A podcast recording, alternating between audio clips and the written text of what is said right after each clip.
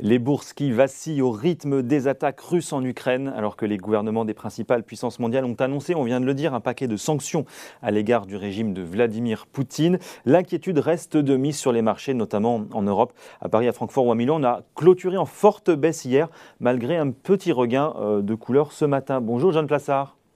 Bonjour Julien. Spécialiste en investissement chez Mirabeau. Quand on regarde la situation sur les marchés, on avait hier euh, deux mondes qui se dessinaient, j'avais envie de dire. L'Europe où c'était toujours rouge écarlate, euh, les États-Unis où ça allait un petit peu mieux quand même. Et puis ce matin, bah, finalement, euh, l'Europe commence à, à, reprendre aussi des couleurs.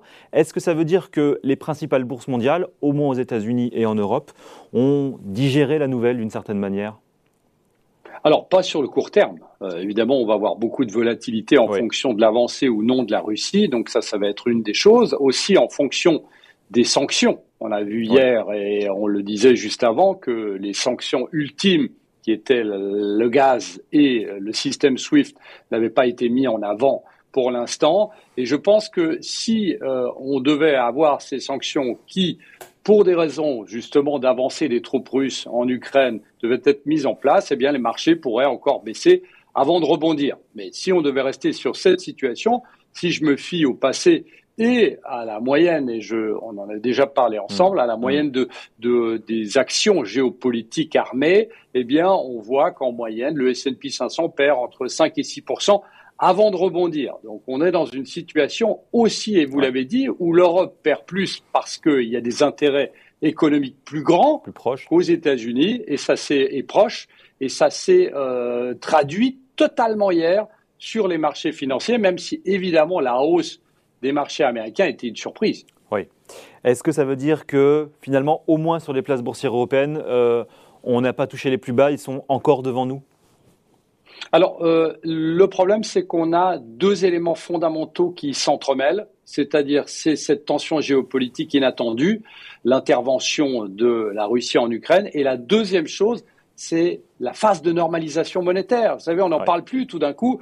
Les banques centrales, la BCE euh, en mars, eh bien, était censée potentiellement nous annoncer qu'elle allait monter les taux avant la fin de l'année, et la Fed potentiellement devait monter les taux de 50 points de base. Donc ça remet un tout petit peu plus en question eh bien, euh, les questions euh, monétaires et les questions géopolitiques. Et évidemment, donc ça pousse à la volatilité. Donc pour résumer, ce que je dirais, c'est que si la situation devait quelque peu se normaliser, les sanctions passent à croître face à la Russie, eh ben, on pourrait potentiellement mmh. avoir touché des points bas, mais si les sanctions devaient être beaucoup plus fortes, on pourrait encore baisser de 5 à 7% sur le S&P par exemple.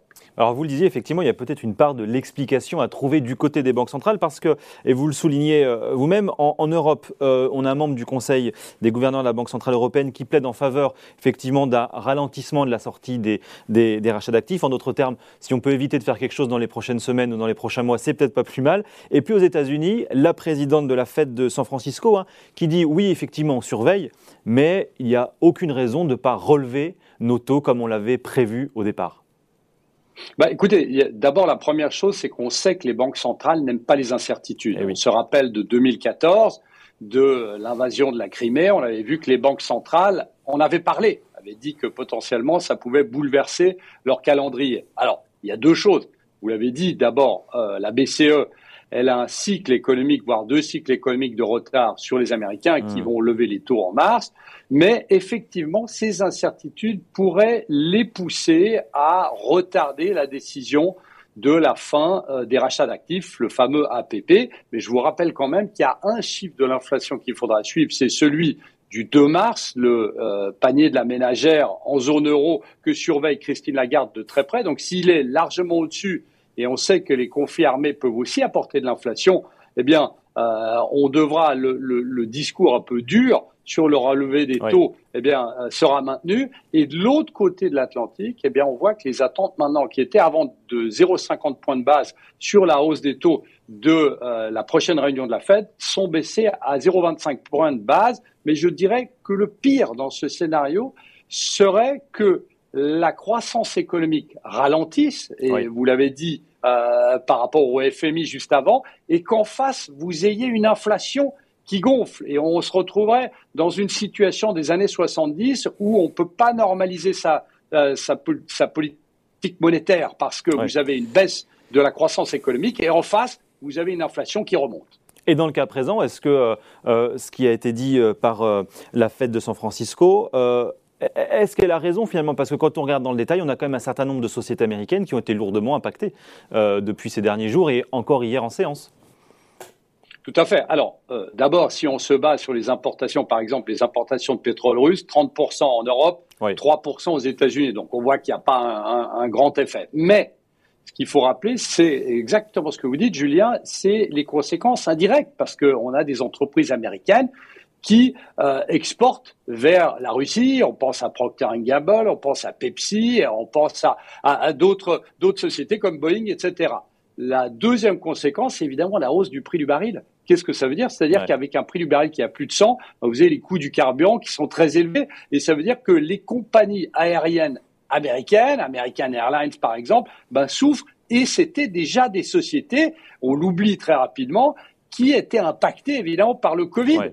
Et donc là, c'est très compliqué. Et puis, d'un autre côté, eh bien, euh, on, on, remarque que les sociétés pétrolières comme Exxon, par exemple, bénéficient, d'un prix du baril qui est euh, assez élevé. Mais juste pour résumer, si vous prenez le Russell 1000, c'est-à-dire les, les, les 1000, 1000 des plus grandes entreprises américaines, seulement 0,6% des revenus de ces 1000 entreprises ont un lien avec la Russie. Donc, Je dirais que c'est très petit et c'est pas ça qui va faire, euh, qui va impacter la décision de la Banque centrale américaine. Et vous parliez effectivement de toutes ces valeurs qui ont lourdement chuté hier, les compagnies, euh, euh les compagnies aériennes notamment. Il y a aussi des valeurs qui ont progressé sur les marchés américains hier, ce qui révèle d'ailleurs toute l'ambiguïté de la situation euh, sur les marchés américains. Oui, c'est comme je disais. Alors, on a les sociétés, beaucoup de sociétés pétrolières. et de l'autre côté, évidemment, vous avez des sociétés de l'armement, puisque euh, Amazon notamment aussi a pas mal, a pas et, mal... et, et, Amazon aussi. Alors, ce qu'il faut, ce qu'il faut faire attention, euh, si on prend juste la journée d'hier, eh bien, on a vu que les anticipations de moindre hausse de la Fed lors de la réunion de, de mars, c'est-à-dire 0,25 points de base au lieu de 0,50 points de base, ben, on bénéficie aux valeurs de croissance qui, elles, souffrent si on monte très rapidement les taux. Donc, on a vu qu'hier, il y a eu une détente que ce soit sur Facebook, Meta, que ce soit sur Amazon, même que ce soit sur, sur Tesla, qui pour certains est considéré comme une valeur aussi technologique, qui ont fortement rebondi parce qu'on a les anticipations de hausse de taux qui ont été baissées. Bon, ce sera bien sûr le, sujet, les sujets à suivre, notamment les positions des banques centrales, très rapidement, en quelques secondes avant de se quitter. Mais c'est quoi votre pronostic, votre diagnostic, les tendances de marché euh, dans les prochains jours, la semaine prochaine? Alors, volatilité très importante jusqu'aux réunions des banques centrales que la situation en Ukraine avance ou pas. On espère évidemment une détente. Alors jusqu'à fin mars, une très très forte volatilité. Et euh, comme je le répète, si la situation en Ukraine ne devait pas encore s'intensifier, eh bien, on devrait connaître après un rebond des marchés et le S&P 500 qui là perd près de 10%, ben, pourrait terminer l'année en zone positive, mais évidemment une escalade armée auquel personne ne s'attend pourrait changer ce scénario si ça devait s'intensifier. Et comme j'ai dit avant, si on a des sanctions comme le gaz ou SWIFT qui devaient être mises en place, mais pour l'instant, c'est pas dans le calendrier des gouvernements. Bon, et on suivra ça bien sûr avec beaucoup d'intérêt et d'attention la semaine prochaine sur Boursorama. Merci beaucoup, John Plassard, spécialiste en investissement chez Mirabeau sur Boursorama aujourd'hui.